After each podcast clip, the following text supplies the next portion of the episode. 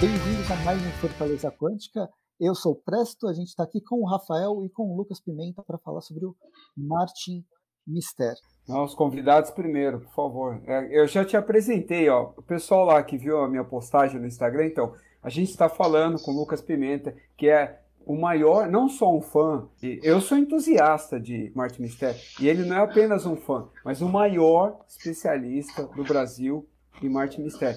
Ele, pra você ter uma ideia, acima dele só tem o Castelli. Só para vocês fazerem uma ideia. Acima dele só existe o Castelli. Que a gente vai explicar quem que é aqui devidamente. Eu descobri que a gente pode mentir, então, então já que pode mentir, vou falar que um monte de mentira agora. Uh, sou Lucas Pimenta, sou um apaixonado por quadrinhos, não sou o maior fã do Martin Mister, uh, tanto que até pouco tempo eu ainda pronunciava Mystery, porque para mim era sempre assim. E se eu fosse o maior fã do personagem, eu iria gostar do desenho animado. Eu não gosto do desenho animado dele. Vamos falar um pouco dele também. E um apaixonado por quadrinhos e editor da Trem Fantasma.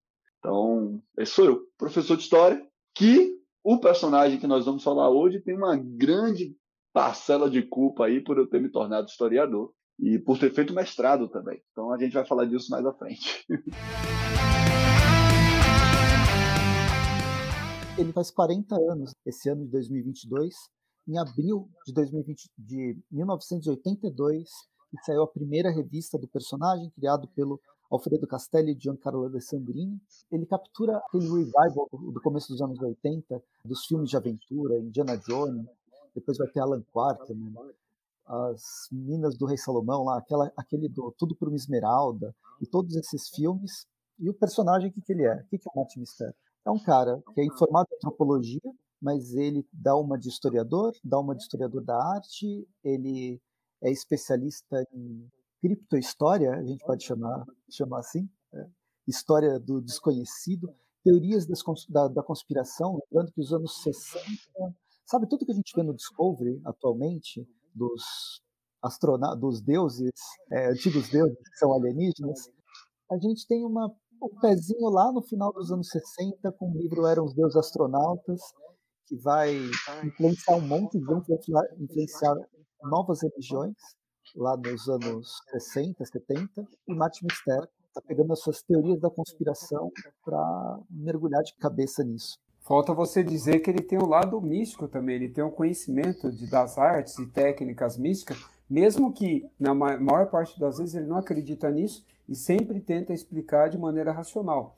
E aí é sempre a, a Diana, ela Diana. justamente acaba é, ajudando ele nessa né, interpretação, né, vamos colocar assim. E o Java também, claro. Ele tem um dos melhores sidekicks. Bom, não existe sidekick ruim na Bonelli, né? Para começar. Então já, já fica por aí. Bem, a Side Bonelli tem sempre tem sidekick, o personagem principal. Às vezes isso até se mescla um pouco. Vai, Dragoneiro a gente já, já comentou como os sidekicks eles são muito mais protagonistas do que eram com o Tex e seus pardes, com o Dylan Dog e com o Matt Mysterio. Mas o Matt ele tem uma parceria interessante com, com, o Java, que é um homem de Neandertal. Uma das primeiras aventuras que ele teve, que ele encontra esse homem de Neandertal lá na Mongólia, isso é contado lá para o número cento e pouco. E é um personagem muito bacana, forte, inteligente, ele só não fala muito. E a outra parceira é a Diana, que era todo aquele, aquele estereótipo preconceituoso, machista da secretária, mas que com o tempo vai evoluindo para um, um casamento. Eles casam, acho que para o número 200, 200 e pouco, e até agora eles estão casados, com idas e vindas, com problemas conjugais, mas é bem interessante. E de outro lado, a gente tem os inimigos, os homens de preto, tem o Sergei Orlov e outra questão ou outra que aparece, principalmente porque eu acho que o Martin Mister dá para caracterizar por dois lados, Indiana Jones e 007. E uma das coisas que eu fico com o pé atrás com as escolhas que a Mitos faz atualmente é que as histórias são muito mais 007 do que Indiana Jones. E eu queria mais aventura do que é nas histórias que são escolhidas atualmente. Mas como vocês definem o Mistério? Para mim, a definição não é nem 007, nem Indiana Jones. Para mim, o Martin sempre foi mais Sagan certo? Por mais que as temáticas fossem diferentes, eu consigo enxergar no Martin, por mais que todo mundo que conhece o personagem costume rotulá-lo como alguém arrogante, ele é, certo? Mas eu vejo muito mais o professor alguém que é preocupado em passar esse conhecimento, em preservar, em descobrir, tem uma busca insaciável pelo saber. Então, Marte para mim esteve muito mais próximo do Carl Sagan apresentando Cosmos na hora que ele apresenta a série dele, né, onde ele tenta é, os mistérios de Mystery lá, então ele vai tentar apresentar esses segredos da humanidade. Então, para mim, ele foi muito mais um Carl Sagan, era muito mais a figura do professor, e por isso né, acabei me tornando professor também. Era isso que eu enxergava e foi isso que, que foi moldando a, a ideia aqui, tornando possível. Olha, acho que é isso que eu vou fazer. acho que eu consigo defini-lo assim, como um Sagan. Cara, o contato foi antes da Era Mitos, quem que havia publicado mesmo? Foi, era a Record? A Record e antes da Record a Globo. Não, acho que a, a fase a fase Globo eu não sei se eu peguei. Eu não lembro a primeira vez que eu li, né, para ser sincero e tal, por qual editora tava, mas as duas fases da Mitos, né, eu acompanhei por completo, continuo acompanhando. E o primeiro crossover que ele teve, inclusive até com o, o Dylan Dog, ele não foi com, não foi pela Mitos, né? Foi pela Record, correto? Ah, Sim. Então beleza. Então, a Mitos então, não eu... publicou ainda não, né? Um, nenhum, um crossover. nenhum crossover, verdade. Tanto, é, tanto que, na verdade, vai sair um pelo 85 agora, né? Até. A Mitos publicou Fala. o segundo. O da 85 é com o Mr. No, né? Sim, sim. A Mitos Fala. publicou o segundo dentro daquela Texas Aventureiros. Isso, verdade. Ah, pode crer, pode crer. O segundo, verdade. O segundo encontro ainda, né, deles. É, eu também, nossa, nem lembrava. É, essa, essa publicação que durou acho que quatro edições, quatro ou cinco, eu ainda. Foram seis volumes, né? Cinco em formato italiano e um no formatinho. E aí, ó, alô Mitos, saiu um terceiro encontro na Itália recentemente. Faz um ônibus que tá na moda, juntos os Caramba, três, hein? Já só pensou? aí. Um encadernadão só de crossover? Ia ser lindo, hein? É, era tipo aquelas do Homem-Aranha dos anos 80. O Homem-Aranha encontra, aí ele era sempre em parceria com algum super-herói, lembra? Seria mais ou menos essa pegada, uma publicação. E vira e mexe, não, não, ele pode não aparecer nas histórias um do outro, mas sempre tem uma citação. Eu não me lembro qual dessas aqui, eu tô atrasado na leitura, tá? Então eu acabei de comprar o número 30, eu tô aqui com 27, uhum. 28, 29 é, eu não 30. cheguei até não cheguei até aí também. Aí o 27 e o 28 eu li, o 29 e o 30 tá aqui na pilha de leitura. Mas foi em alguma dessas aqui que aí a Diana hum. fala: Ah, você se encontrou recentemente com o Dylan, né? Porque ela acha que alguma coisa na forma como ele está se comunicando está aparecendo ali o, o, o, jeito do Dylan. Então, além dos encontros, esses, essas três edições, a gente tem sempre essas, essas brincadeiras aí, né? Na revista do Dylan também é a mesma coisa. Mas então foi na. Eu comecei com o da Record mesmo. E, e eu lembro até o, esse primeiro encontro deles e tal, que eu achei a história até ok, gosto dela e tal, mas não é nada. Gosto da história, mas o final é bem tipo qualquer coisa, né? Tipo, vamos encerrar, aí termina a história e tal. É bem algo assim. Mas, cara, o que me chama atenção é mais a, a forma com que o, o Castelli escreve. Na verdade, assim, eu gosto dele por causa do Castelli. É isso que me atrai no Mr. No. Nem é tanto pelo personagem em si, pelo, pelos coadjuvantes, né? As tramas eu posso colocar que sim, ou até pelo traço, apesar de eu gostar muito de Dabonelli, acho que esse é um dos que eu mais gosto, né? Por me lembrar muito aqueles é, desenhistas do Tex que eu gosto bastante, como né, o Giovanni Tissi e outros, outros artistas aí também. O próprio Milazzo também, né? De certa forma, tem, não tem a ver o traço, mas que me lembra um, um, pouco do estilo e tal da técnica. Mas é a forma com que o, o Castelli constrói, né? Todo o roteiro, de, o roteiro dele. Ele consegue fazer aquelas histórias assim, com arcos mais longos, né? Que aí você, ele constrói toda uma trama, uma teoria da conspiração, como o Presto bem colocou.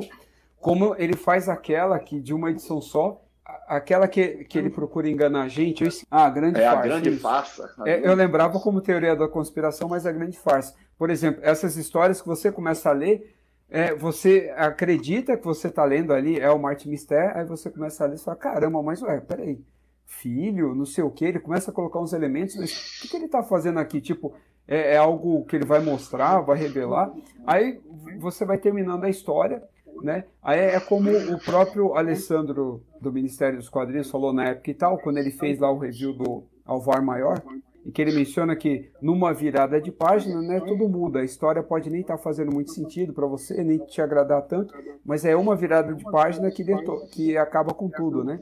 No bom sentido. Aí no caso do Castelli, é, um, é de um quadrinho para o outro. É no último quadrinho que você entende né, o que, que ele fez e você fala, nossa, não acredito. Aí você volta, né, desde o começo para ver e fala, meu, não acredito que eu caí nessa, em tudo que ele colocou, tudo que ele construiu. O Martin Mistério, é, ele aparece depois em outro momento da história. O que me atrai, na verdade, é isso. Eu, eu até não indicaria para quem quiser começar a ler, estiver ouvindo a live, vários colegas meus que leem Bonelli, até hoje eles nunca leram Mr. No, mas, por exemplo, eu não indicaria. Vai para número 1 um da Mitos, que ela não termina, né? É um, uma edição dupla ali no caso. E aí depois a número 2 também, que uh, o final dela é o começo de uma outra história e continuar na 3, eu também não indico, que é aquele da fera invisível, que é uma história assim, ela é bem datada, porque ela é bem ver verborrágica. E aí o, o, o Martin Mister fica explicando por que, que a fera que ela veio, sei lá de onde, de outra dimensão, porque ela, a gente não conseguia enxergar ela e algo do tipo. Então, é, não é, não é o, o começo, né? não é um bom começo para quem for começar a ler. Existem edições específicas para você começar, para depois aí seguir lendo qualquer uma sem problema algum. Eu acho que uma das dificuldades do Mate Mistério é justamente que você, o que você levanta dele ser verborrágico e do, do texto às vezes ser datado. Eu não, eu não acho ele ele tão datado assim. Embora ele tenha começado em 82, o tipo de estrutura narrativa do personagem ele é um pouco diferente do que a gente está acostumado com as revistas da Sérgio Bonelli, até o momento, pelo menos. A gente tem tanto Zagor quanto Tex, Mr. No, acho que são os três personagens principais. Ken Parker já, já existia também em 82, com histórias que podiam ou não encerrar no mesmo volume. A questão não é ser datada, e o problema é que a, ma a maioria das pessoas fica comparando com o Dylan Dog, porque apesar de Dylan Dog ser mais, é, mais novo, né, mais recente que o Martin Mister, Dylan Dog é de 85, as pessoas começam pelo Dylan Dog. Aí acaba comparando pelo lance do terror, sendo que no caso do Martin Mister, ele pode flertar com o terror, mas não é um quadrinho né, voltado para esse tema, né, para esse tipo de público até. Sendo que as pessoas, leitores de quadrinhos de terror também, vão simpatizar, né? não vão achar ruim. É que, como eu falei, tem algumas histórias ali que ele tenta explicar o que ocorreu para o leitor, aí acaba sendo verborrágico, lembra muito aquelas histórias de ficção científica dos anos 80, e aquelas que são completamente dinâmicas lá, como aquela da que essa sim não tem esse nome, mas é como uma teoria da conspiração, que era de controle mental, que começava lá atrás com os povos antigos, né, com astecas, não lembro qual do, dos povos originários aí, né, da, das Américas que eram, em que eles tinham um controle mental, né, desde a época ainda das descobertas, né, vocês como historiadores aí devem ter adorado esse, essa inserção aí no caso, que eles faziam um ponto, né, na, na cabeça e controlava, né, a vítima no caso. E aí depois isso é trazido para o presente. Então, essa é uma história bem dinâmica e assim, quase não tem nada ali de diálogo, entendeu? É uma ação pura. Então, é, é não tem como você definir, não é fácil mesmo. Então, acho que uma, uma dificuldade que pode ocorrer para os leitores, para qualquer leitor, não só os leitores atuais, mas principalmente para os leitores atuais que não estão mais acostumados com tanto texto, existe muito, muita história de quadrinhos com a narrativa, ela toma a, a, a leitura sem precisar de tanta tantos diálogos, de tantas ca caixas de texto, é que existe um teor meio enciclopédico no bom sentido do Martin. Porque quando a gente fala enciclopédico, parece que tem muita informação que é irrelevante. Mas ao longo da leitura de um volume de 100 páginas, a gente tem muito conteúdo, mas interligado ao que está sendo é, é importante para a compreensão do que está acontecendo. A própria forma de escrita, que é que é utilizada, ela ganha um ritmo bom, mesmo sendo bastante, bastante denso o que está acontecendo. Mas tem uma coisa que você disse que o Castelli, ele no final, né, é que ele mostra para que veio. Uh, na verdade, eu acho que ele vai dando as pistas ao longo de toda a história. E aí quando você chega no final, você fala, putz, é isso? Várias foram as vezes que ao terminar a leitura de Martin, eu chegava e não, isso não estava aqui, não. Eu voltava algumas páginas e falava, putz, estava lá. Aí volta, ah, isso aqui também. Né? Então, já fiz, terminei a história do Marte que eu tive que fazer releitura imediata. Né? E essa parte que o Presto falou aí da questão enciclopédica, são dois pontos. Um, de fato existe essa informação, mas o Castelo ele faz isso com maestria e os autores que vão escrever também é, o personagem absorveram essa característica do Castelo. A informação ela não está lá de uma forma chata e ela não está lá solta. Né? Não foi uma pausa na aventura onde meteram uma informação enciclopédica, não. É, aquela informação ela entra ali de uma forma tão natural na história que você não percebe que aquela pá, parou ali para ser verborrágico. Não. Tá lá natural e você. Isso é bem legal e é característico do personagem. E o outro ponto é talvez que seja a principal característica que faz as pessoas gostarem do personagem. É, hoje é a era da internet, da informação rápida, e às vezes as pessoas não estão com muito saco para ler aquilo ali, nem para pesquisar. Eu leio, às vezes eu paro a minha leitura e vou fazer uma pesquisa. Pô, deixa eu ver isso aqui que os caras estão falando agora. Mas na época, né, na minha infância, lá na década de 90 e tudo mais, que eu lia o Marte, não tinha internet, não tinha nada disso. Era correr atrás de dicionário, enciclopédia, super interessante. Né? E aí eu via que tinha muitas coisas ali que ele estava falando que era baseado em alguma coisa que, na verdade, acontecia e eu não sabia daquilo. Né? Hoje a gente tem um mundo aqui nas nossas telas. Pegou o celular, mexeu e a gente abre a informação. Mas antes de descobrir, né, antes de viajar, antes de, de, conhecer algumas coisas, foi nas páginas do Martin que eu fui descobrir os desenhos de Nazca, tá? Para descobrir lá a questão do deserto de Nazca. Foi é, nas páginas de Martin que eu fui conhecer o que hoje é o meu arquiteto favorito, né, que é o Gaudí, numa história sensacional do Martin, em que mostra ali um pouquinho da Sagrada Família, né, aquele prédio imponente que ainda está em construção até hoje lá na Catalunha, né, e que tem mais de 200 anos em construção e ainda tem mais uns 100 anos de construção ainda para fazer. E foi lá que eu fui descobrir. E aí eu fui procurar quem era. Puxa, será que esse cara existiu ou é um personagem criado aqui? Então tinha essas características enciclopédicas, que a gente chamou aqui de enciclopédicas, que na verdade é o que faz você se apaixonar pelo personagem. Que é um personagem que tem um pé no chão, ainda que tenha o fantástico.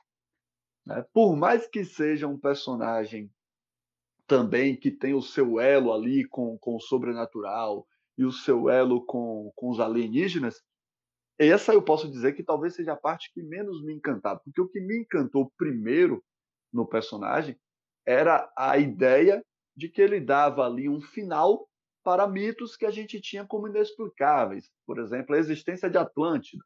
E você tem uma história né, baseada em Atlântida você, ele meio que dava um final ali para a lenda. Quando, logo nas primeiras histórias, o eu adolescente lendo e via uma explicação assim fantástica demais, alienígena demais, era que eu não curtia. Eu, antes mesmo de me tornar historiador, eu nunca gostei da ideia de que essas coisas do passado, essas coisas que nós criamos, é, vinha com a explicação a ah, aliens ou sabe uma Veio de outro planeta.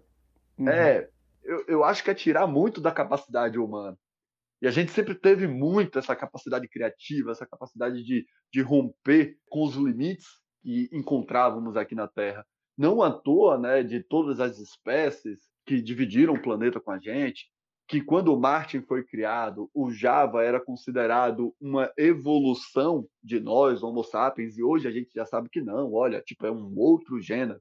O Homo sapiens dividiu o planeta com Neandertal, com Florenses e outros, né? Então, a capacidade dos sapiens em, em sobreviver, em encarar essas adversidades do planeta, em construir formas de sobreviver no planeta, sempre foi o que fascinava. E por mais que eu não soubesse disso quando moleque, eu, eu gostava de acreditar no, no potencial humano. E aí, quando eu vi uma explicação fantástica demais, era a história que menos me agradava. E o Martin tem pouco disso, por mais que ainda seja algo muito frequente.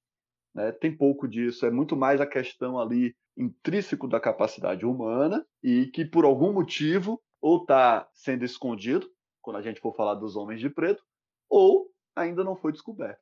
Eu gosto desse Marte. O Marte é o detetive do impossível para mim, não das causas inexplicáveis e fantásticas demais, é do impossível quando muitos desistiram de ir além naquelas descobertas, ele conseguiu ir.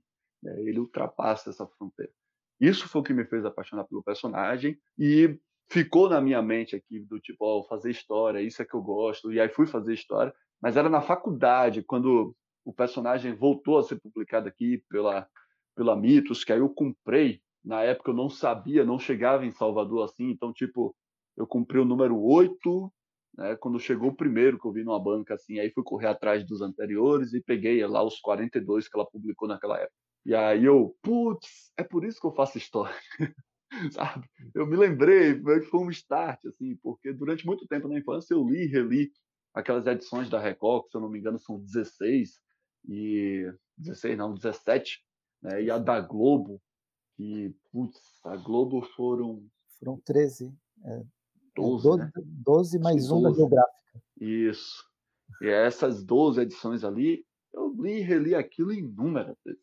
Né? A minha história favorita até hoje foi publicada na Record, que é A Cidade das Sombras de África, que é onde o Java vai ser encontrado. É uma história espetacular. Então, acho que nada no personagem é datado, talvez, exceto usar um computador ainda não, não recente. Mas esse é o charme, cara. Quando você vê, e é legal as referências com o Apple, né? Apple II, se eu não me engano, lá.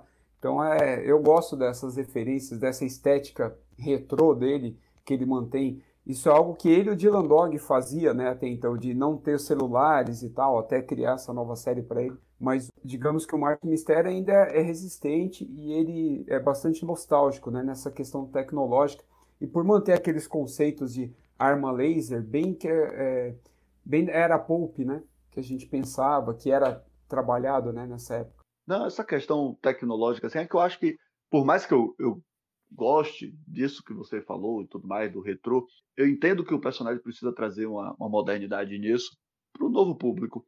É, eu falo disso para os meus alunos, meu, desse personagem para os meus alunos, e a galera pega e fala, poxa, mas eles não se identificam tanto assim visualmente. Então é uma coisa que precisa ser rompida. E aí, se a gente tem o primeiro personagem de histórias em quadrinhos do mundo a utilizar um computador pessoal, por que, sabe? Por que, que Martin não vai ser o cara que vai, não vai usar um celular? Não vai. Eu acho que isso é, é, é besteira da Bonelli ali, sabe? Bonelli às vezes tem umas coisas meio rígidas demais. Olha, o Tex não vai ter outro amor, o Martin não vai usar um celular. Eu acho que isso cabe ali a, a mudar algumas coisinhas. Pô, cara, qual é o problema do Tex ser assexuado, bicho? Ô, louco. Tipo, a minha, a minha relação com o Martin era bem nessa, nessa, nessa linha. Eu gosto muito da história dele. O que eu chamo de enciclopédico é um, é um termo ruim que vai, vai remeter a ser uma coisa muito pesada, muito densa e chata. Mas todo texto que ele, que ele promove, ele é necessário para a história. Acho que um dos textos mais interessantes que que eu lembro são essas duas histórias lá, 29 de fevereiro e o dia que não existia, que tem um desenvolvimento sobre os calendários, a, o funcionamento do calendário, e ele leva isso para um tipo de fantasia, porque no fim eu gosto do elemento fantástico como se ele flertasse com a realidade. Eu vejo Martin um pouco no que você disse, Lucas. Ele não é o Dylan Dog. O Dylan Dog ele vai entrar no surreal.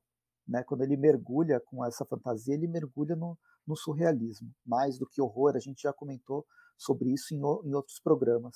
Quando Martin ele flerta com essa com essa fantasia que toca em vários momentos, ele ele caminha dentro daquela clássica teoria da conspiração, no sentido que a teoria da conspiração ele tenta trazer alguma alguma explicação absurda, mas dentro de, de questões reais, dentro de mistérios que não foram resolvidos, até que, bem, existem mistérios que já foram resolvidos, como a Terra não ser plana. Só que alguém, tem gente que insiste nisso. Mas é. o, o Mate Mistério tenta pegar isso, tenta pegar o que, que é Atlântida.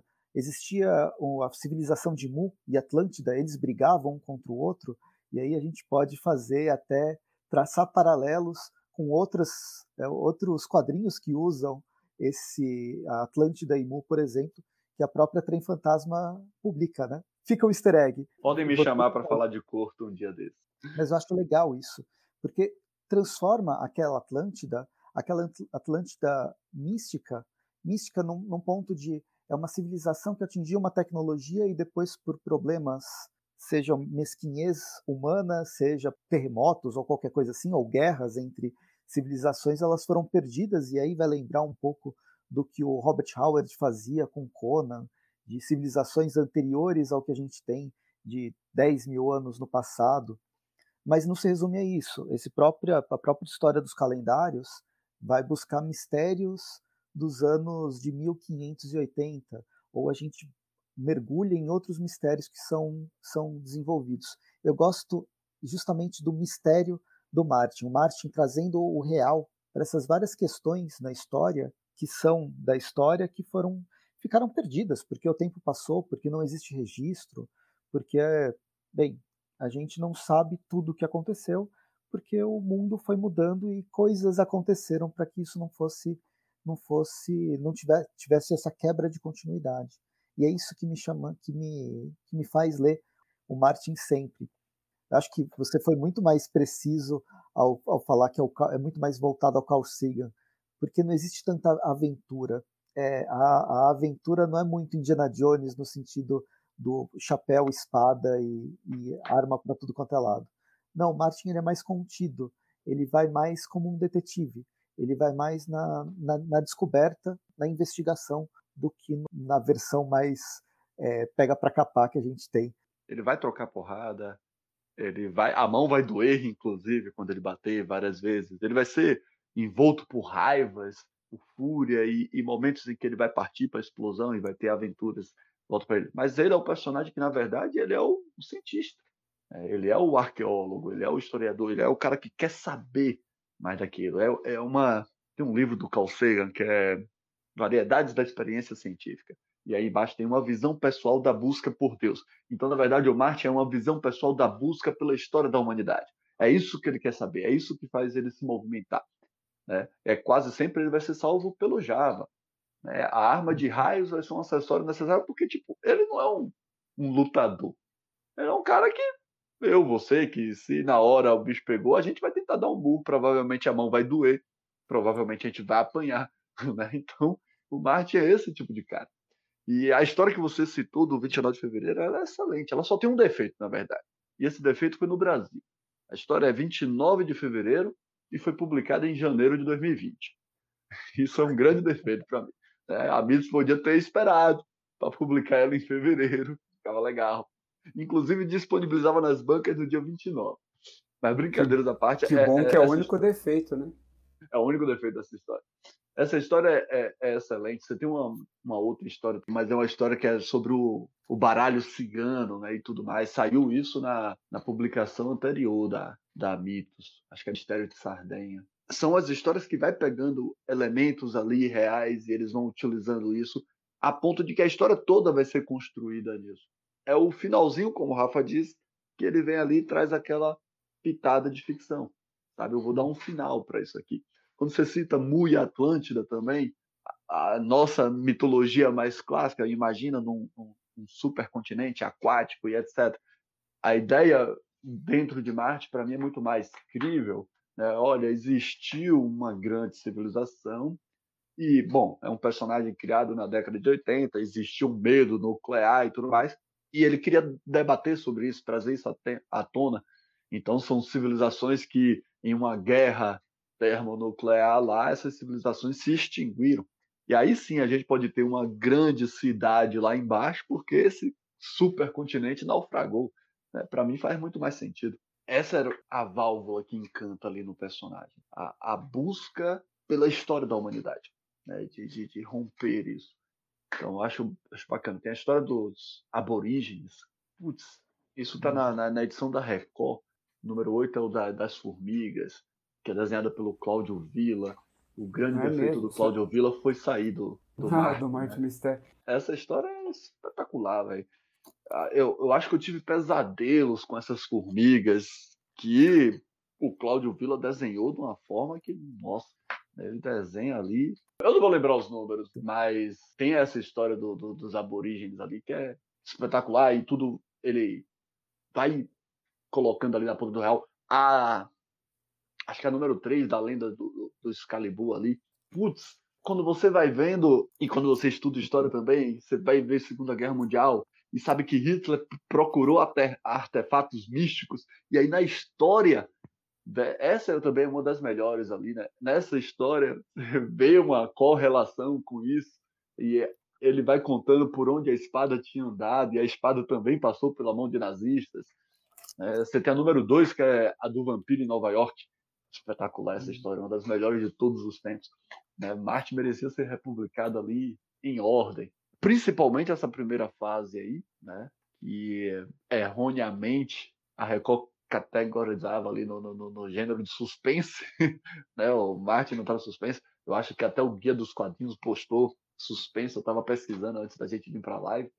E são as histórias que marcam o personagem nessa trajetória mais pé no chão, mais voltada ali para decifrar os enigmas da humanidade. Foi o que me fez gostar do personagem. E uma coisa que eu não gosto da, da forma como a Mito está publicando, bem, qual, como que é o formato de publicação do, do Mate Mistério? Basicamente, a gente tem histórias que terminam numa, numa mesma edição, mas grande parte das histórias do Mate Mistério ela continua, seja na metade da, da seguinte, seja com pegando um, dois, três edições, arcos de histórias. O Mate Mistério ele tem uma carga de continuidade um pouco maior do que a gente tem em outros personagens. Ela tem uma, uma continuação, principalmente de arco em arco. E a forma como a, a está publicando atualmente, que faz sentido, porque ela está querendo atingir, escolher as histórias que não precisam de continuação para você ter um público maior. Mas as, as, as histórias que ele mais brilha são aquelas que têm continuação. Tem toda uma sequência, essa do Rei Arthur, que começa nessa edição número 3 que você falou, da Record, eu não sei qual que é a italiana, que vai ser recorrente. É um arco do Rei Arthur, que a gente vai encontrar ele. Eu quando eu, fui uma vez para Itália e fui atrás dessas revistas. Ele tem uma ele volta depois na edição número 96, por exemplo, que é Orlando e Paladino. Mais para frente a gente tem o Cavaleiro Verde, que saiu nessa Marte Mister Extra. Então existe todo um ciclo de histórias só para o núcleo do Rei Arthur. Existe um núcleo, um ciclo de histórias só para as histórias de Mu e Atlântida. E várias temáticas elas são recorrentes. E eu acho que essa, essa correlação que vai ter de tempos em tempos, voltando nessa, nessas temáticas, cria um, uma, um background do personagem que é o que, que me, me conquista também. Que eu acho legal esse, desenvolvimento dele. Lembrando que o Matt Mister, inicialmente, Castelli ele cria em 82, e tem aquela, uma das curiosidades é que ele é um dos únicos que tem uma data de nascimento, esqueci quando que é, mas é 1942 basicamente. É, no, meados dos anos 40, final, finalzinho da Segunda Guerra, o Martin Mister, personagem, ele nasce teoricamente ele envelheceria a cada como a gente envelhece normalmente. Então agora, nas edições atuais, lá 380 que está na Itália, ele teria quanto? De 42 para cá, ele teria 70 e poucos Oi. anos. 42 para cá e tem 80, né? 80, ele vai fazer 80 anos. Fechado, é, 80. E eu, isso, eu, eu tenho uma dúvida se isso continua pro, pro personagem, que é uma dificuldade também, você começar a fazer uma história de aventura de um personagem já idoso que envelheça. A gente vê esse envelhecimento no relacionamento dele com a Diana, no relacionamento dele com o Java, e com é, aliados, inimigos que se transformam em aliados ao, a, no, no, decorrer da, da, das histórias do personagem. Mas eu fico na dúvida se isso ainda, ainda se mantém, porque é uma, é uma dificuldade também que deve ter. É, a história do personagem ela continua ambientada ali mais ou menos 40 anos atrás, né? Ela se passa ainda na década de 80, está sempre girando em torno ali. Então, meio que tipo isso se mantém, mas ele também não chegou a 2022. A gente não tem uma história dele ambientada em 2022. Né? Então, ele criou essa, essa coisa, data de nascimento e tudo, mas todas as histórias são ambientadas ali, na década de 80. Tá? Eu não consigo me lembrar de nenhuma história agora que se passe depois ou fora desse período. Então, tem, tem quando... no futuro já. Não no, no futuro, na nossa época, é. mas no futuro sim. Não, quando um, a gente. Uns futuros, né?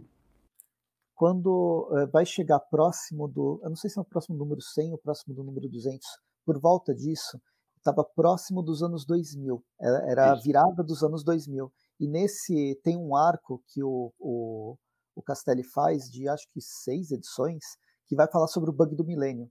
Então ele chega a tratar pelo menos esse início dos anos 2000. Mas eu, se eu não me engano, né, por mais que eu tenha, uhum. eu tô até com o número 100 aqui e tudo mais. Ele faz uma são sempre as edições especiais, essas edições que é do tipo ah. a parte assim. Na cronologia oficial do personagem, ele está sempre ambientado naquilo ali. Uhum. Você tem história dele, tem uma história que é se ele já tivesse envelhecido, tem uma história assim, então você vai tendo histórias especiais à parte. Tem a que o Rafa falou, né? Vai no futuro. Se não me engano, tem participação dele lá no Nathan Never. Uhum. Né? Então tem várias coisinhas assim que, que, que, acaba mostrando. Tem uma história do, do Martin em que o Mr. No aparece como um piloto de avião. É o Mr. No já é idoso, né? O Mr. No que 30 anos mais velho do que ele já estava.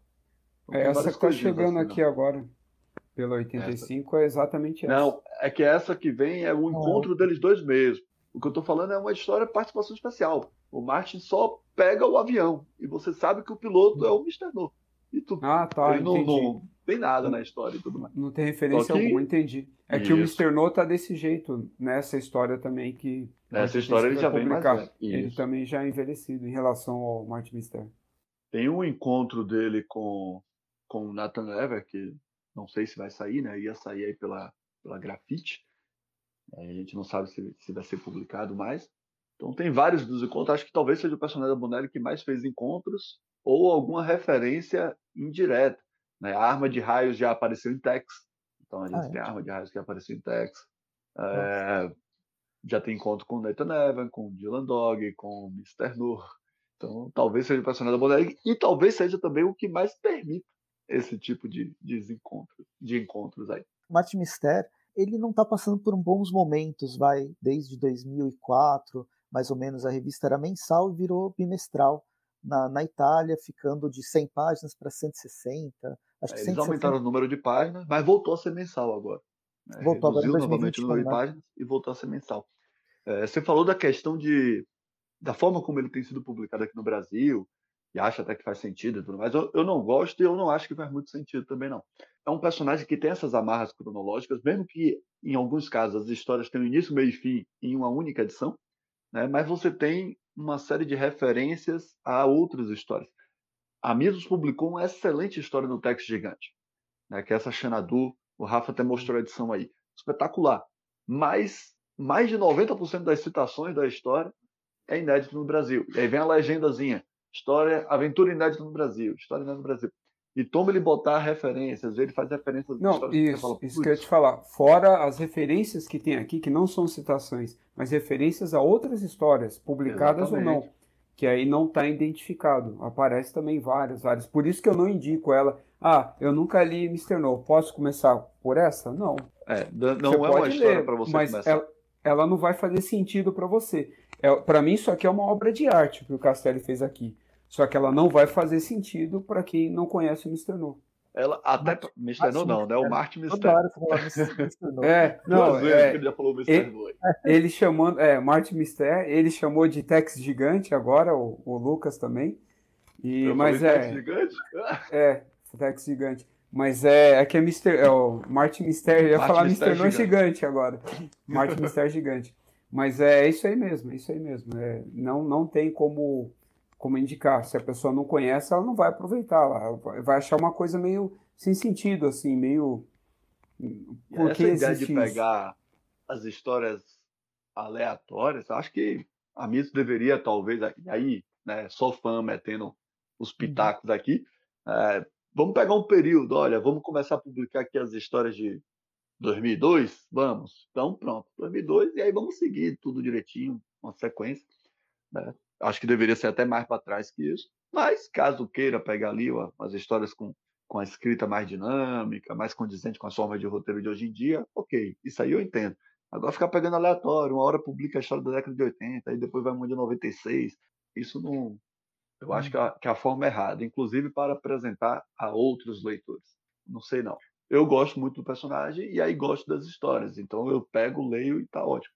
Mas para quem quer começar, eu acho que não é uma boa. E ele tem um limite também, né? Porque como ele tá, eles estão caçando as edições que não foram lançadas no Brasil e que não tem continuação, eles, uma hora vai terminar. E eu acho que termina, termina em breve, porque já foram lançadas muitas edições.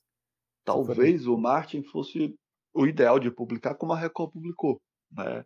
Tinha uhum. edições mais grossas, edições mais finas, publica-se na ordem, mas vamos fazer edições com a história completa, já que o ideal é que o leitor não tenha a história partida ao meio, então vamos fazer assim. Ó. Acho que ficaria mais bacana. É o que, exatamente o que a Mitos faz com o Zagor, com a nova série. Seria mais ou menos isso. Eu tenho aqui na minha mente uma ideia de como deveria ser publicado, mas não vou, né? É. Vai que um dia o personagem fica assim sem casa.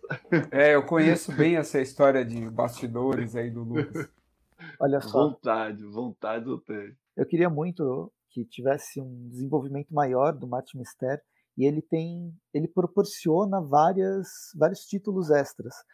Na, na, Itália saiu esse esse Mate Mister Extra que tem as histórias completas, mas tinha o Almanac, Almanac do Mistério, que era Almanac do, do, do Mistério, Extra, Color, tinha, tinha os livros, os livros, livros do Mate. E tem uma que chama, que eu, que eu comprei, tem uma só, se chama Zona X. Zona X. Tem a, a Red Dragon publicou uma história que é derivada do universo do Marte também. Foi. É, então, eles pegam, que é o Altrog. É, é o nome aqui agora. Que é, é, de Cthulhu mesmo, né? Que é o, é. o Mitos de Cthulhu mesmo. Que é derivado mesmo. Exatamente. Sim. Então é um personagem rico, num universo rico, que permite essa, essa expansão toda, né? E não é o personagem mais vendido da Bonelli. Então, tipo, imagina se fosse, né? O que é que não ia sair da cabeça do Castelli ali? Que o cara criou um universo que permite uma expansão para tudo. E aí o Lucas até pode falar também. A, a Tortuga também vai, tá, vai publicar o material da Bonelli, mas que é um derivado também, né, do, do Mr. No. Não, Marte Mister, meu Deus. A live é de Mr. No, já aceitem isso, é a live de Mr. No. Responda aí, Lucas.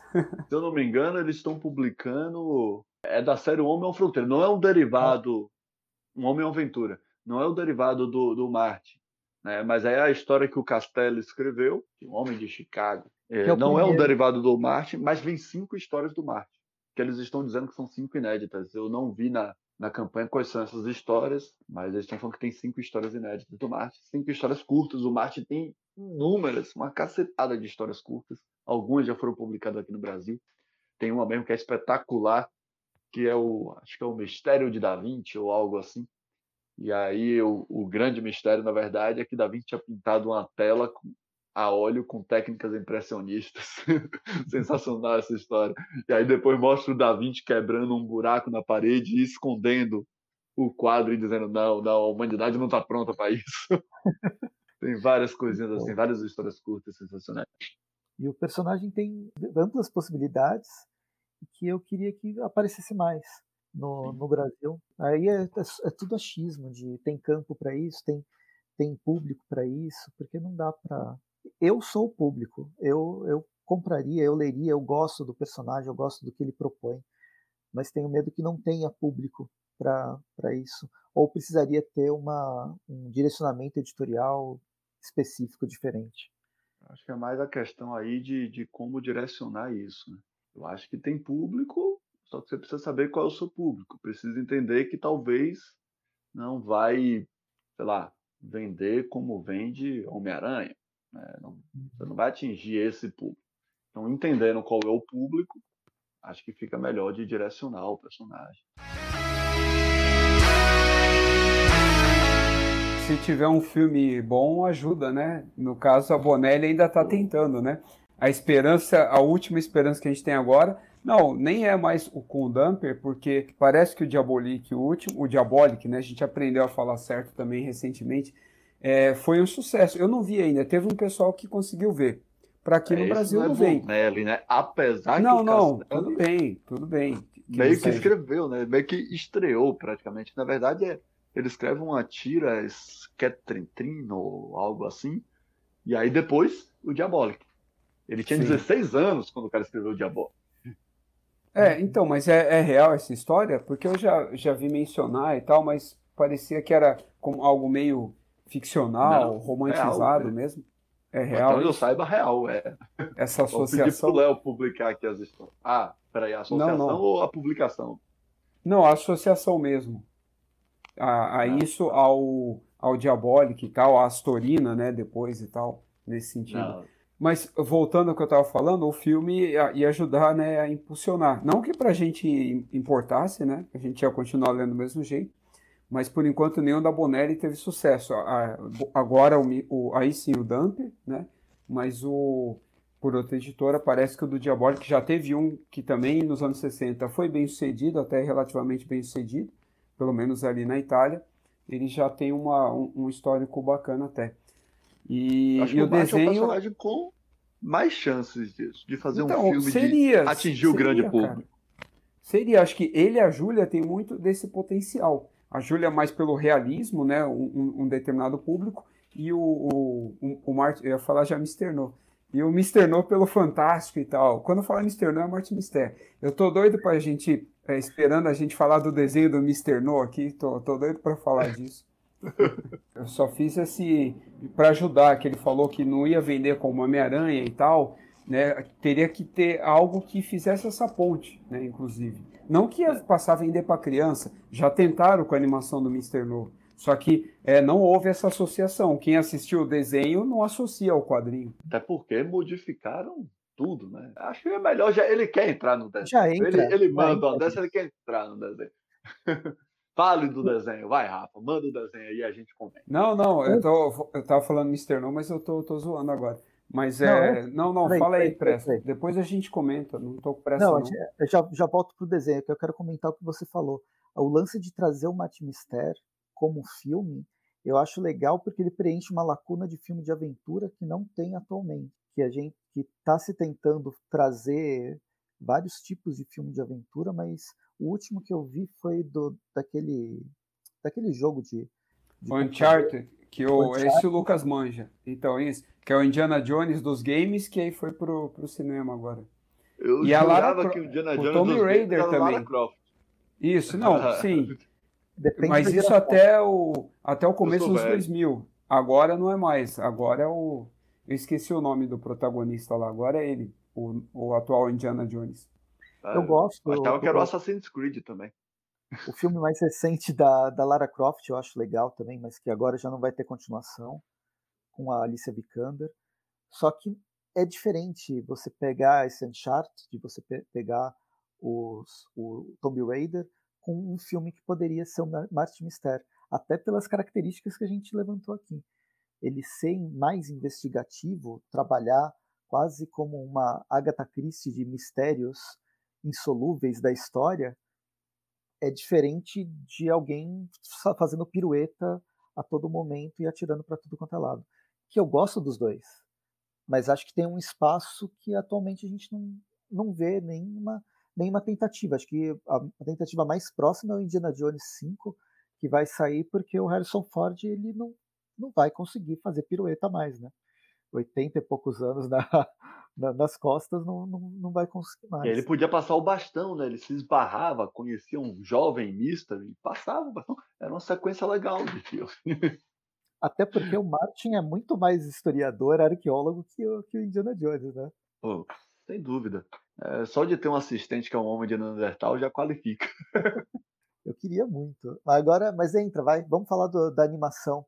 Eu não assisti a animação, eu lembro que ela saiu em 2004, 2005 e nunca me chamou atenção. Eu gosto do Mistério de antes, dos quadrinhos, e sempre que eu via esse do, do seriado, sabe, quando eu pegava, não era para mim. Ele foi criado para o canal, é um canal francês. Ma Marathon Productions, né? Companhia francesa. É M6, acho que é Mar Marathon mesmo. É Marathon, Marathon Production. Teve 40 episódios é o mesmo que produziu o Três Espiões Demais. Sim, inclusive. Que eu citei o crossover entre elas. É um crossover com as Três Espiões. Mas nunca me interessou, não, não consegui. Olha que eu gosto de desenho animado. Nos, em 2004 eu estava vendo X-Men Evolution e vários outros, várias outras animações, mas esse É um desenho de 2003 e eu tenho certeza que eu adoraria se eu não conhecesse o personagem. Mas o fato de conhecer o personagem, e aí já tá mais velho, 2003 eu tava com quase 20, né? Então, assistir aquilo ali, eu falava, pô, não é a mesma coisa, não é o personagem. Foi exibido em 2006 pela Globo. Antes eu assistia no, no Nickelodeon. Mesmo Isso. assim, né, eu não Exatamente. conseguia não assistir, só porque era o Marte. Eu assistia, só era horrível. Eu falava, não tem nada a ver com o personagem, sabe? Diana é prima do Martin, sabe? Não tem umas coisas ali. Então, claro, é... né, meu? Não pode ter sacanagem. Tá certo isso, tá certo. Mas o Martin, ele até, sei lá, ele podia gostar do Java, né? Vai saber também.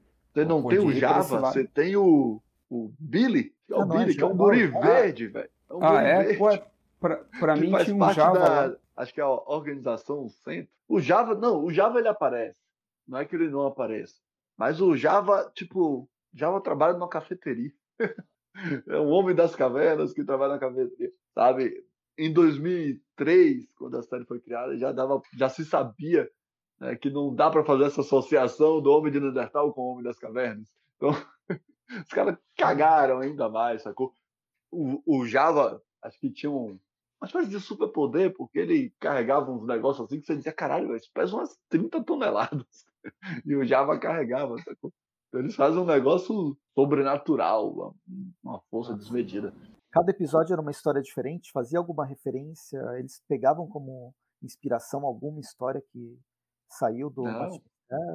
Só pegaram é, Não tem o, os Homens de Preto, né? Tem o, o Centro, essa organização Centro, que é onde vai ter as investigações, é onde o, o bichinho lá verde trabalha, que ele é o melhor amigo de, de Martin e tudo mais. Mas eram uns negócios meio toscos, assim, sabe? Era, sei lá, velho, tosco demais.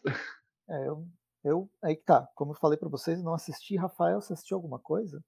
Ou também fugiu? Não tinha o Orloff, era Cara... o, o, Marvin, é Marvin, o, o arquirrival dele, que tinha estudado junto com ele, estudado com a Diana uhum. também. Nossa, ele lembra bem. É, bom, primeiro que eu demorei para saber, eu descobri anos depois que era o mesmo Martin Mistério. Eu vi o nome, eu falei, nossa, mas que engraçado, né?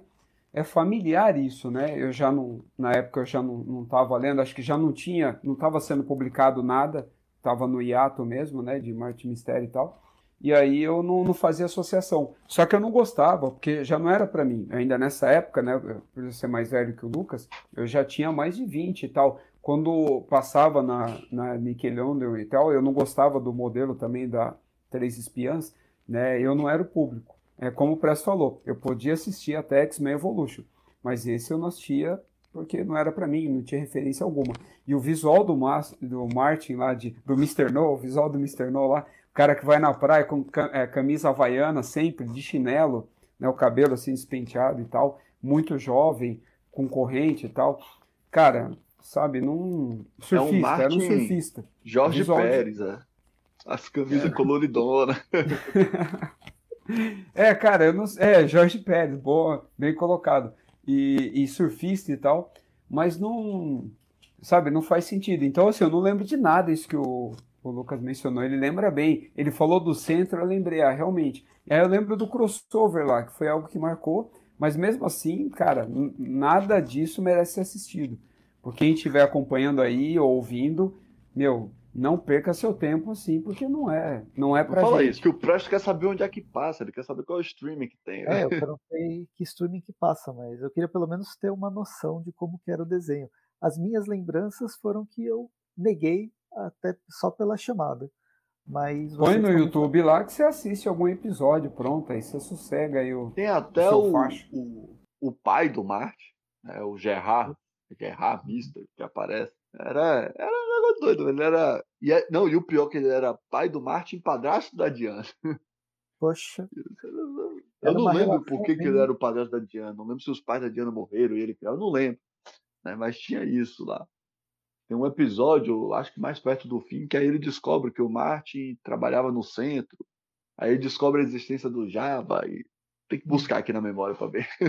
Esse centro, ele tem alguma coisa a ver com o Altrov, eles queriam fazer alguma ligação do lugar nenhum do universo do Martin? outro elemento importante, pelo menos no, no Martin, é esse lugar nenhum. Já teve essa tradução, é Altrove em italiano, já teve Neverwhere, algumas edições da Mitos, bem como Neverwhere, não sei se na, na, na Record também trazia. É, aqui acho que no Brasil sempre saiu como assim, um lugar nenhum assim, sem é. tradução. A Record, se eu não me engano, se a memória não falha, não tem nenhuma história que faça referência. Acho que todas essas histórias que fizeram referência é na Mitos, já.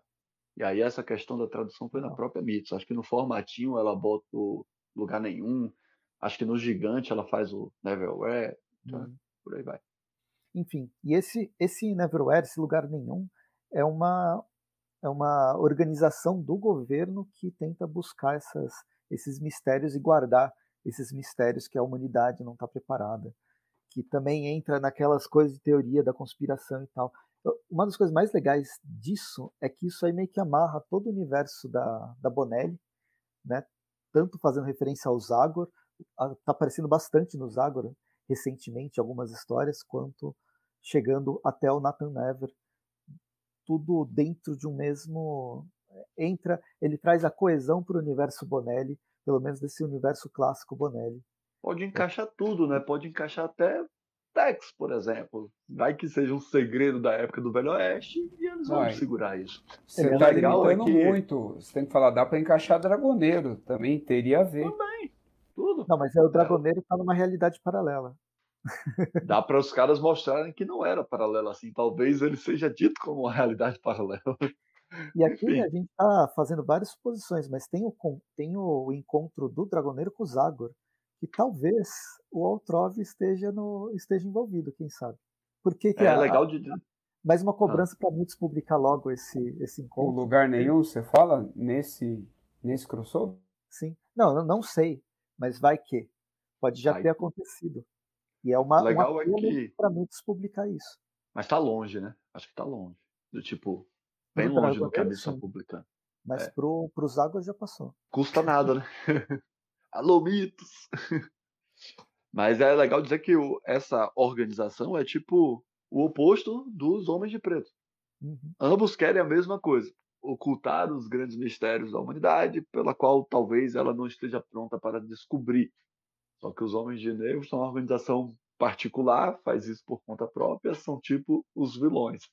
Né? E o Neverwell seria o Estado fazendo isso, né? O Estado, os Estados Unidos, o Estado, os Estados Unidos fazendo isso. Então, Ele lembra é... aquele seriado Armazém 13, não sei se vocês chegaram a assistir. Não. De nome assim não tô lembrado. É. É uma série do sci-fi que quase ninguém conhece, teve quatro temporadas e cada episódio o, é, é meio aquela relação arquivo X, né, do, do, de dois personagens que eles são enviados para tentar resgatar objetos mágicos, fantásticos, qualquer coisa assim, para guardar no armazém. E aí tem vários já é o 13 terceiro armazém que existe desde a Biblioteca de Alexandria. Gostava bastante desse seriado. A biblioteca qual streaming que tá? Armazém. Diz aí qual é o streaming. Tá. Acho que não tá no streaming. Eu Cara, é, ó, ó, o sci-fi é, você acha fácil os filmes dele por aí. É o universo do Sharknado. Sharknado vem de, desse, dessa fonte aí. Aí é isso. Mas Armazém 3 era legal. E, e, e, lembra isso, é que envolve o, me, o mesmo tipo de temática. Que, bem, é mais uma temática que eu gosto bastante. A outra, outra referência que eu tinha anotado aqui de crossover é o Alan Quarterman, que ele aparece na edição número 102 e 113 que acho que não foi publicado aqui no Brasil, que é o passado. É, isso que eu ia perguntar. Mas, e, ah tá, não foi. Já então. escreveu, né, sobre também. é, o Alan Patterson. A parte faz referência no Doctor Mystery também, que a Mitos publicou lá no início dos anos 2000, em dois volumes. Então hum. tem é, é, um dos grandes queridinhos assim do Castelo, né, que ele sempre coloca no meio das obras. É, tenho duas curiosidades que eu, que eu levantei aqui, além de das outras mídias. E não sei se vocês já sabem, sabem esqueceram ou não sabem mesmo, mas que eu consegui levantar nessa na, na pesquisa para fazer o, o, episódio é que o Alan Quarterman é o personagem que o Castelli junto com o Alessandrini eles queriam fazer histórias do, do Alan Quarterman isso em 78. Eles tentaram enviar isso para Mondadori para sair numa revista chamada Supergulp, que a revista foi cancelada em 80, mais ou menos.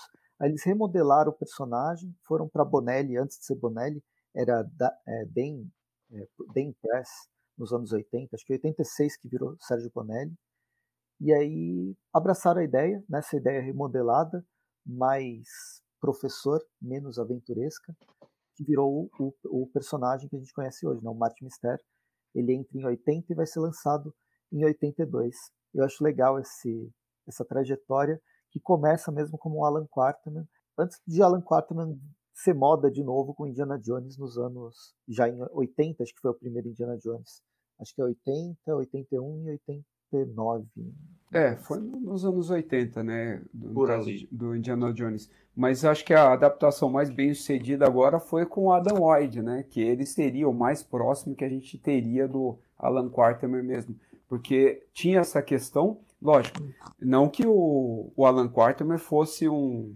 Bom, o Alan Quarterman original ele não era um, um anti-escravagista, né? Nada disso. Né? Mesmo que ele não é, praticasse, né, não tivesse escravos né, é, diretamente ligado a ele né, durante as expedições, ele não era contra isso também, diferente aí do Adam White e, e também essa questão de procurar né, o, é, tesouros e tal, trabalhar com lendas, né, da, da, antigas lendas, né, que envolve a própria história da humanidade, como o Lucas vem falando desde o começo, mas a questão justamente de trabalhar de explorar né, é, novos lugares, povos né, ancestrais, esse tipo de coisa. Então, eu acho que ele é o que se aproxima mais. E o, o, o Quarterman, né, vale dizer para o pessoal que está assistindo a gente, ele é do um personagem das Minas do, do Rei Salomão. E por mais que ele não fosse né, contra o processo de, de escravidão, ele, é, nos comentários dele da obra e tudo mais, né, nos diálogos dele, ele é um cara que, que bate ali é, faz uma crítica às convenções europeias, e estamos falando da Europa que estava é, no imperialismo Ásia-África, né, naquele momento ali de divisão mesmo do continente africano, Conferência de Berlim, etc. Então ele era um personagem que, por mais que não fosse, ou pelo menos não se possa perceber na obra como alguém contra a escravidão, mas era alguém que já estava ali incomodado contra o sistema e tudo mais. Eu acho que talvez seja a grande inspiração ali para a criação do, do Martin. É, é uma, uma, uma grande história de aventura. Né? E o Martin é o descendente direto disso, dos romances daquela época, que a gente vai ter. O Henry, isso, o Haggard, Henry, o Henry, Haggard, Henry que escreveu ela também, que para mim é um dos livros que. que então, não, mas calma aí, calma aí, Lucas, calma aí, calma aí. É, o, o, personagem, ele não é anticravagista, mas o, o Henry, o Haggard aí no caso, ele, obviamente que não, ele justamente luta contra essas convenções, como falou. A última publicação tem essa aqui da As Minas do Rei Salomão, no caso, né? Aqui conta bem essa história que o, o Lucas está tentando ilustrar. Então, o autor, ele justamente lutava contra isso não vou dizer que ele era um grande. Ele era mais um entusiasta, né? Mas ele não, a caneta dele não era voltada exclusivamente para isso. Mas tanto nas obras deles, aqui há denúncias, né? As formas, é, a maneira, né? Como morrem os ajudantes, né? Que são sempre ou aborígenes, né, ou afrodescendentes, seja né, de, de, qual lugar for e tal. Então sempre tem aquela denúncia. Mas os personagens dele, eu não sei se era por causa da época, né? Ele não podia fazer algo assim muito à frente do tempo dele é, para não vamos, sofrer vamos, perseguição. Vamos contextualizar. Ele tá, ele é um autor do final do, do ele é nasce meados do 19 ele nasce em 1800. A obra é do final do 19. Né? A, a, obra é de 87. É, ele é criado em 85, o Alan Parker. Então ele está justamente nesse momento de uma Inglaterra imperialista, mas que existia uma crítica ao imperialismo. Em final do 1896, que é a Guerra dos Mundos, por exemplo, é um dos exemplos mais clássicos das, da ficção científica criticando esse imperialismo esse imperialismo inglês na, no continente africano. Então a gente tem um personagem que ele está dentro desse sistema com um, um, autor que já tenta, pelo menos, não trabalhar com esse tema como se fosse a grande, a grande bandeira a ser levantada. Quando, ao longo do século XX, ele vai sendo reutilizado, né, a gente tem ele tanto nos filmes do Richard Chamberlain. A gente tem nos anos 80 uma revisita ao Alan Quaterman que já tinha sido, já tinha é, é, filme nos anos, nos anos 50, numa, numa maneira mais, mais de aventura, mais de quase um capa-espada, mas de quase de comédia. E ele é revisitado pelo Alan Moore já no final dos anos 90 e com um filme dos anos 2000 e 2005, 2006, alguma coisa assim. Esse, essa revisita que vai sendo feita para o personagem Alan Quarterman é uma reimaginação que vai se modificando através do tempo, mas o personagem do Alan Moore ele vai remeter um pouco a esse personagem original, talvez um pouco mais decrépito, mas aquele personagem é. original. É dos anos Eu quero 80. protestar, porque o Alan Moore tirou toda a glória é, inglesa que esse personagem podia ter, transformado ele num viciado em ópio. Tudo que ele fazia era um velho decrépito viciado em ópio, na versão do Alan Moore. Feita aí vamos, vamos fazer uma live só sobre isso depois. Mas aí depois veio a série, do, veio o filme do que o Sean Connery ele trouxe de novo a pomposidade inglesa. Oh, dá para fazer um filme só sobre o Alan Quarterman nos seus 150 anos de história. Dá para fazer. Mas isso que o, Rafa falou ali, o que eu disse também é, é do próprio personagem, não tá falando do autor, não. O personagem faz críticas ao imperialismo. E tem dois pontos interessantes, que por mais que não seja contra a escravidão, ele tem dois melhores amigos, que é o Hottentot e o Unslopagas. Esse nome eu nunca pronunciei correto em nenhum canto da vida. Mas o Unslopagas, que são nativos né? E são, tipo, os melhores amigos dele, pra cima e pra baixo. Mas são, Tudo bem que eu, o, eu não o vejo como melhores é um, amigos. um mordomo, mas é. o, o Pagas é o melhor amigo dele, é o cara que ele vai junto. É tipo o Martin e o Java, né?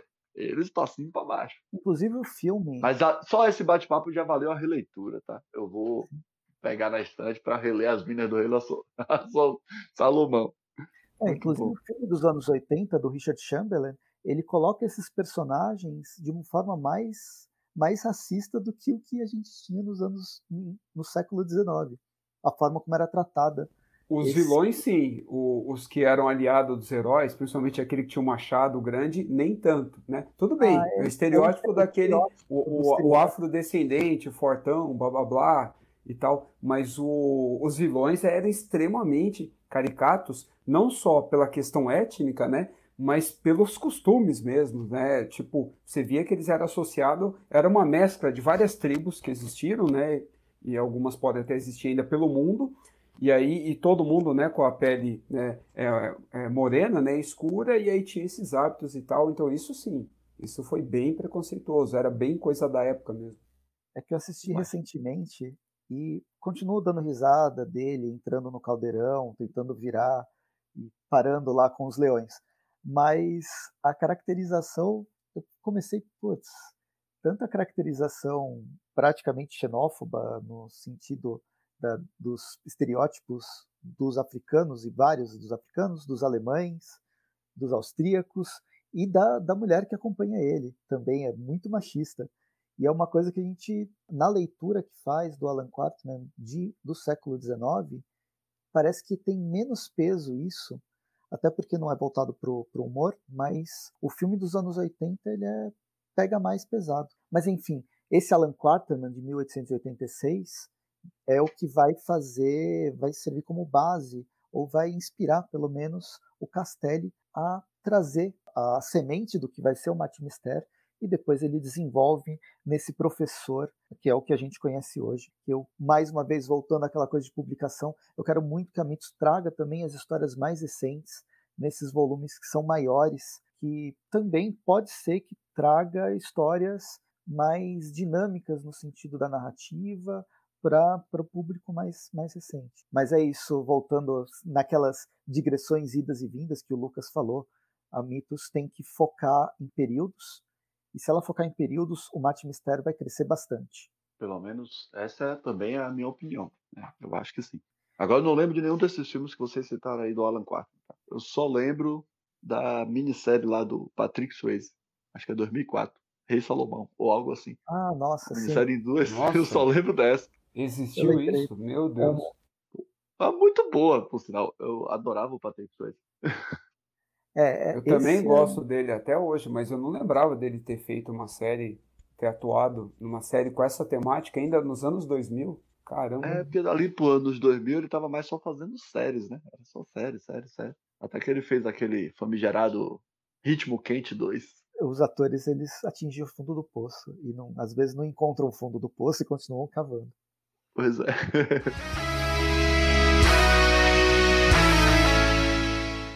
Mas enfim, voltando para o Mate Mistério, Mate Mistério teve romances que a gente falou, entre 91 e 2011 teve vários, vários livros que foram lançados, teve três jogos eletrônicos, dois para computador e um para Nintendo DS, o que é, eu queria ver também, sempre tenho curiosidade para ver esses jogos, e teve um suplemento de um RPG do Dylan Dog, que era um suplemento só sobre o Mate Mistério, que inseria as, essas temáticas bizarras. Eu quero, eu quero esses livros, vocês é, que são hackers, que vão procurar na Deep Web, me mandem esses PDFs, por favor. Eu sei que nem deve ter PDF desses livros, deve, ser, deve ter sido lançado lá para os anos 90. Me, chama, me manda a geração Xerox do RPG, me manda esses livros. Vai ser, no... vai ser um scan mesmo, de verdade. Me botaram num PDF, grupo de Telegram uma vez que o celular quase quebra. Véio. Foi tipo tudo do Martin em scan, tudo, em italiano. Ah.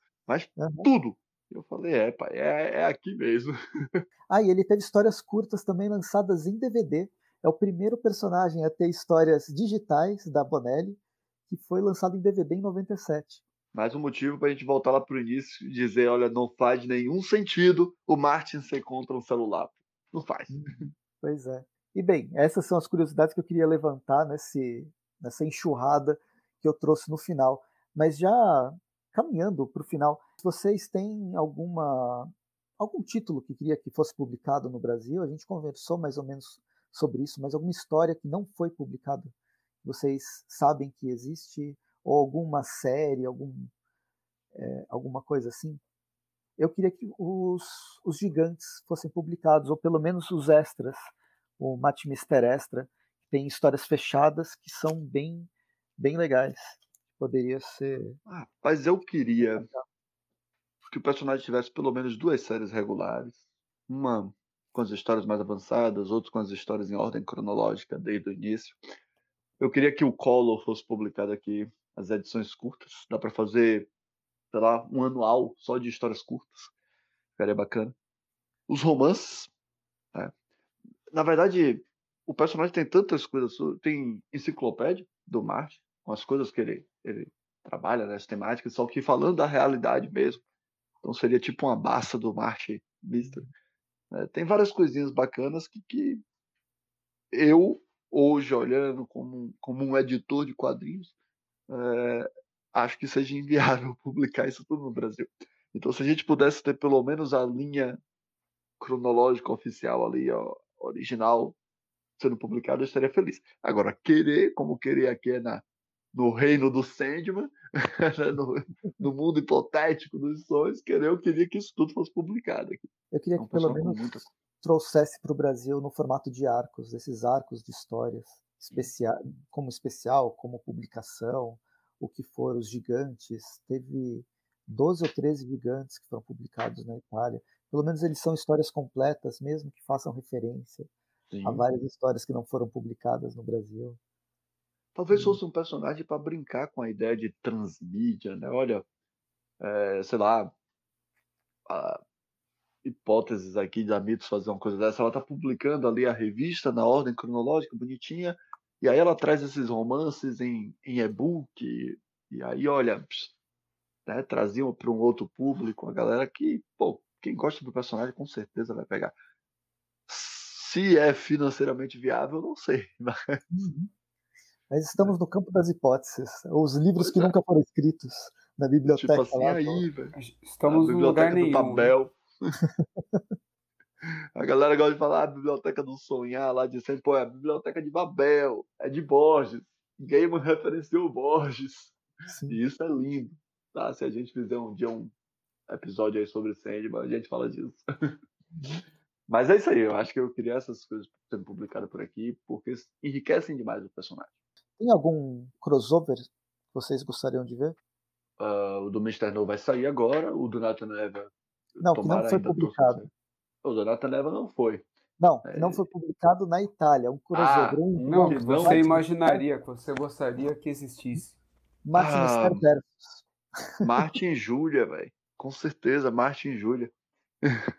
Ia ser muito bom e sei lá, a Júlia investigando um assassinato num, num sítio arqueológico, Martin tá lá, sacou? Júlia bem pra frente, ia pá, Martin ali, Diana com ciúme, ia dar umas brigas bacanas, dá pra fazer umas histórias legais. Cara, fugindo um pouco da Bonelli, aí aproveitando essa onda, né, de Bonelli e DC, que só Bonelli surfa nessa onda, DC nada, é, ele seria muito mais palpável, né? É, ele poder, por exemplo, assim como o, o Nathan Never tem tudo a ver lá com a Liga da Justiça, ele faz total sentido também. Não, não precisa ser com a Liga, né? Mas um tipo de crossover voltado para heróis, mas ligado à ficção, né? Ficção histórica, ficção científica, é, algo relacionado a isso. Não precisa ser DC também a Marvel, por exemplo, ele com o Doutor Estranho, né? Assim, muito, faz muito mais sentido do que o Dylan Dog e o Zagor, que é o que eles têm trabalhado. Ainda se o Zagor fosse encontrar o Casar, né? Justamente por ter lá aquela ilha, a Terra Selvagem lá, e aí o Zagor fosse para lá, tanto que ele já encontrou lugares assim, né, e tal. Então faria muito mais sentido, né? Lugar do Martin Mister, esse com esses personagens aí e não precisa ser necessariamente com a, com a Bonelli, com os da Bonelli. o Martin Mister com a Liga Extraordinária, com Prometeia. Nossa. Como é aquele é, outro você... personagem do, do Alamu que é meio Indiana Jones? Mas do futuro, o, o, não. o, não, não. o Tom Strong, que é o sci-fi. Então, esse, nada Indiana Jones, é totalmente é, sci-fi com Indiana Jones. É, então, é, ele Jones, faria sentido, ele faria sentido. Mas você está querendo muito Alan Moore. É, ele a gente não, não vale porque ele fez a pior versão do Alan Quarterman, era assim impossível. Então a gente vai desconsiderar qualquer Mas eu quero com, o personagem. Quem vai escrever é o Castelli. O Castelli é muito maior ah, do que o Alan Moore. É ah, muito sim, maior. Sim, sim, é. Isso eu procuro falar é, meio discretamente, mas sim, em relação ao. Se a gente for falar do Castelli, nossa, aí não, não tem comparação mesmo. A referência que, que me veio agora para a cabeça é o universo do Hellboy. Você tem o BRPD. Você junta o Mate Mister no, no BRPD e faz uma, uma aventura longa lá de umas 200 páginas. Eu quero ver essa, essa esse, bacana, esse entrosamento. Não precisa ter, nem ter o Hellboy, mas só o, aquela, aquela galera do BRPD ia ser, ia ser interessante. E quem que poderia escrever o Dylan Dog de vocês? Tirando o Castelo. Dylan Dog ou o Martin? É, tá vendo? Todo, todos vocês estão dando bola fora e vêm me criticar o meu Mr. No. Para mim, quem iria escrever o Martin seria o Jorge Lucas, dirigido pelo Steven Spielberg. Nossa. Isso no cinema. Uhum. Mas se fosse dos quadrinhos. Rapaz, nos quadrinhos. Acho que só o Castelo, velho. Ah, que bom, Castelo pensei é que você ia falar o Berardi. Pensei que você não, já ia evocar véio, o Berardi aí. Não é a mesma pegada, velho. Apesar que o Kim Parker tem um, uma história sensacional com a Né com Dylan Dog. Vocês estão fritando a minha cabeça. É ah, agora me lembrei lá do início que o Rafa falou que o, o Alessandrini tinha alguma coisa do Milazzo. Né? Não concordo, mas o Alessandrini é o primeiro cara a substituir o Milazzo em Park. E causa um choque isso. Causa um choque, mas é o cara que substitui o Milazzo. Então é, é um dos pontos altos da história. Talvez até por isso que eu faça a comparação, mesmo sem, sem lembrar disso. É, foi, foi involuntário. Alessandrini, para mim, tem excelentes é, soluções gráficas ele talvez seja igual o Steve Dillon ali. Né? Um desenho que tem uma característica forte, marcante, ele não seja um, um, um Cláudio Villa, não seja um, um, Jorge Pérez, não vai ser um John Buscema, mas ele entende muito do, do ofício de fazer quadrinhos. E aí ele traz uma solução gráfica, umas narrativas, umas, umas questões visuais assim muito impactantes para o quadrinho. O desenho de fácil identificação, é sempre o mesmo estilo, mas é um cara que sabe o que está fazendo. Ele é excelente. No Ken Park ele traz uma solução. Não vou dar spoiler, porque a, história está sendo publicada, né? Por mais que tenha mais de 30 anos, mas está sendo publicada. Mas ele traz umas soluções ali para acontecimentos daquela história. E ele faz muito disso em Marte, que você fala, putz, Qualquer outra pessoa teria feito isso da forma mais normal possível. E ele vai lá e acha um, um ângulo diferenciado, uma forma de retratar sem chocando sem chocar. Ele é foda, foda. Mas o Ken Parker é, é tipo de desenho é outra coisa, é outro é outro é o tipo de narrativa proposta já nos anos final dos anos 70 com o Ken Parker é uma outra pegada, né, do que a gente tinha tanto Estados Unidos quanto a mesma Itália nessa na, nas revistas mais de, de banca, mais de linha. Eu não eu não vejo problema algum ele falar do Alessandrino ser esses é, desenhistas aí, né, que o Lucas citou. Eu comparo ele muito mais ao Eisner, né, o estilo dele, o jeito dele, as soluções gráficas, gráficas que ele propõe, que você mencionou, muito mais relacionado ao Eisner do que é, quem desenha personagem assim musculoso. Não que o Alessandrino não saiba, né? O, o próprio Java e tal, quando há necessidade, ou algum vilão ali, qualquer coisa que surge, su, é, surge ali, né? Aquela necessidade. Mas não é o foco dele. Mas eu gosto, principalmente o rosto, né? A feição, o cabelo, eu gosto muito do, do jeito que ele faz. Me lembra bastante, assim, um, um estilo meio spirit, né? Um, o espírito do Eisner ali falando também. Tem que contar né? que é um forma. capista espetacular. E só ele fez capa de Marte. Certo? Capista uhum. espetacular, as coisas que ele faz ali. E você fala, muito bom.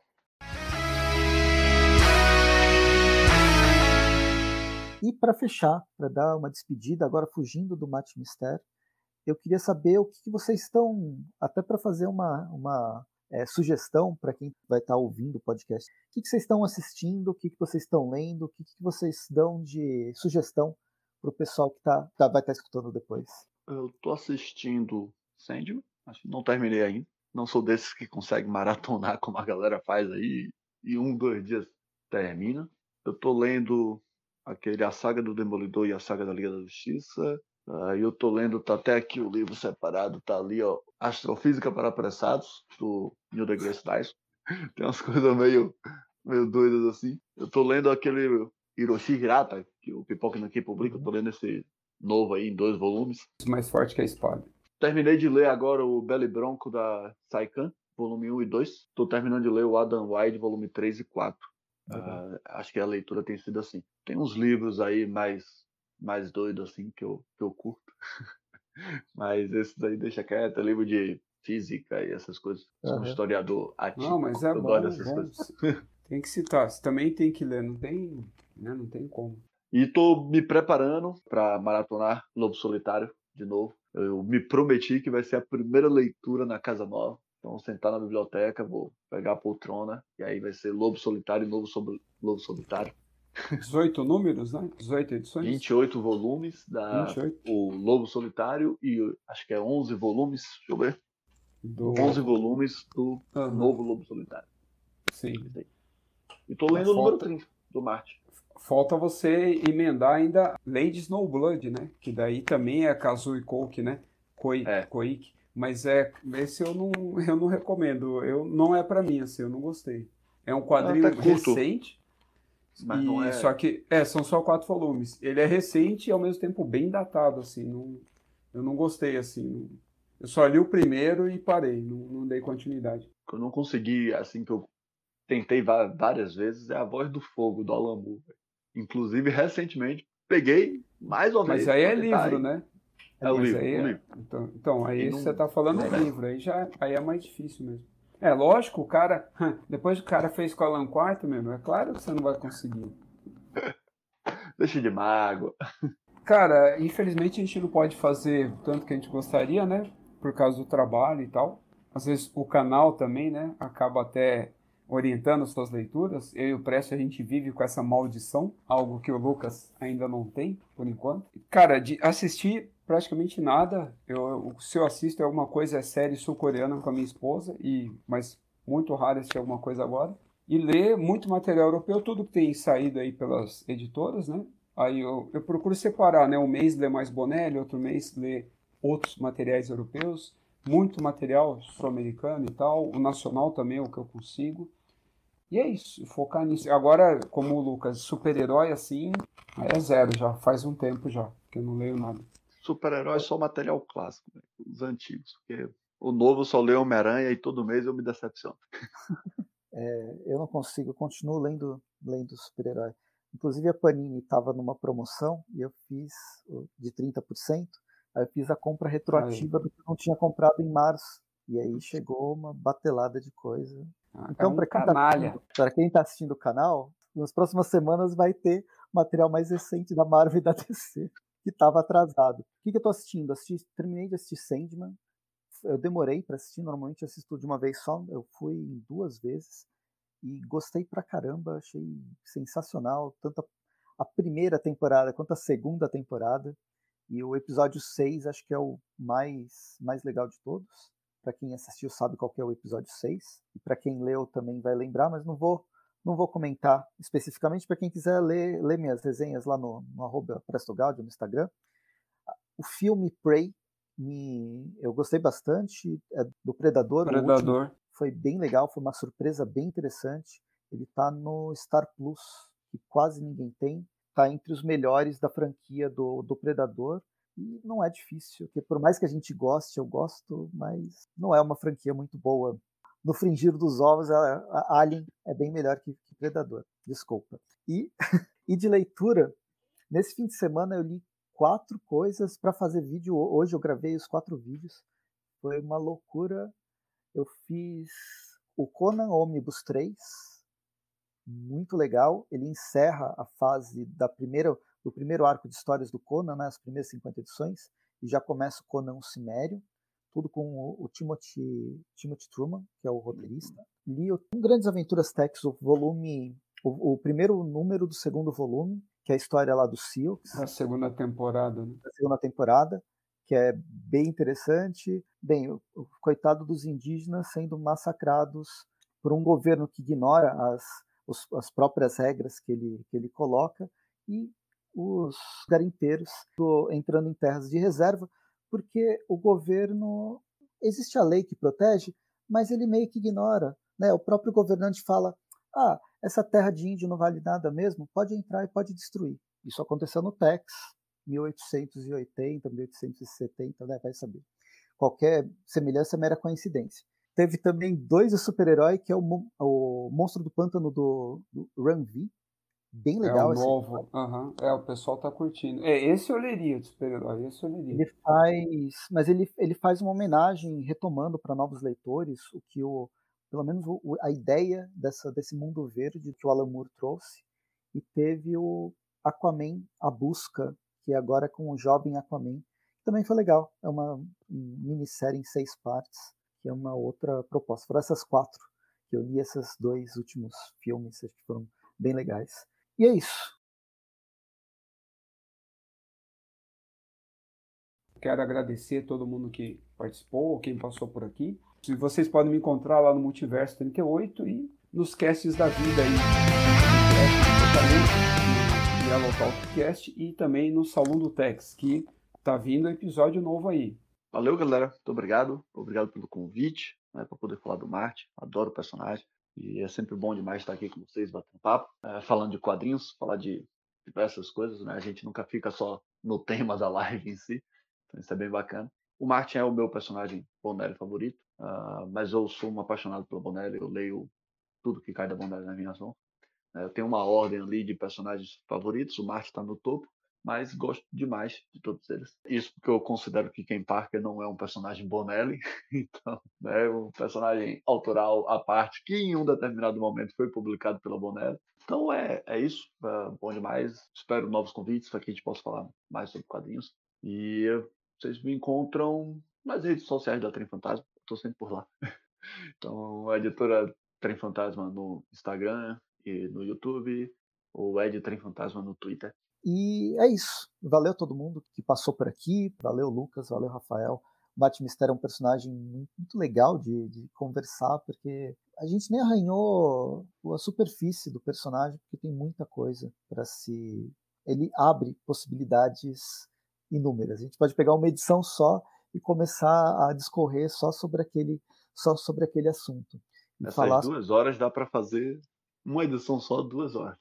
Também sou apaixonado pelo personagem. Eu não sei quem da Bonelli eu mais gosto, porque cada vez que eu leio um, eu acabo tem tem histórias sensacionais de um ou de outro personagem.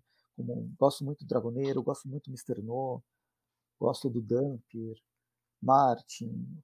O Dylan Dog eu gosto, mas não tanto. O Zagor, quando eu descobri ele muito recentemente, nos últimos 3, 4 anos, eu adoro as, as histórias dele.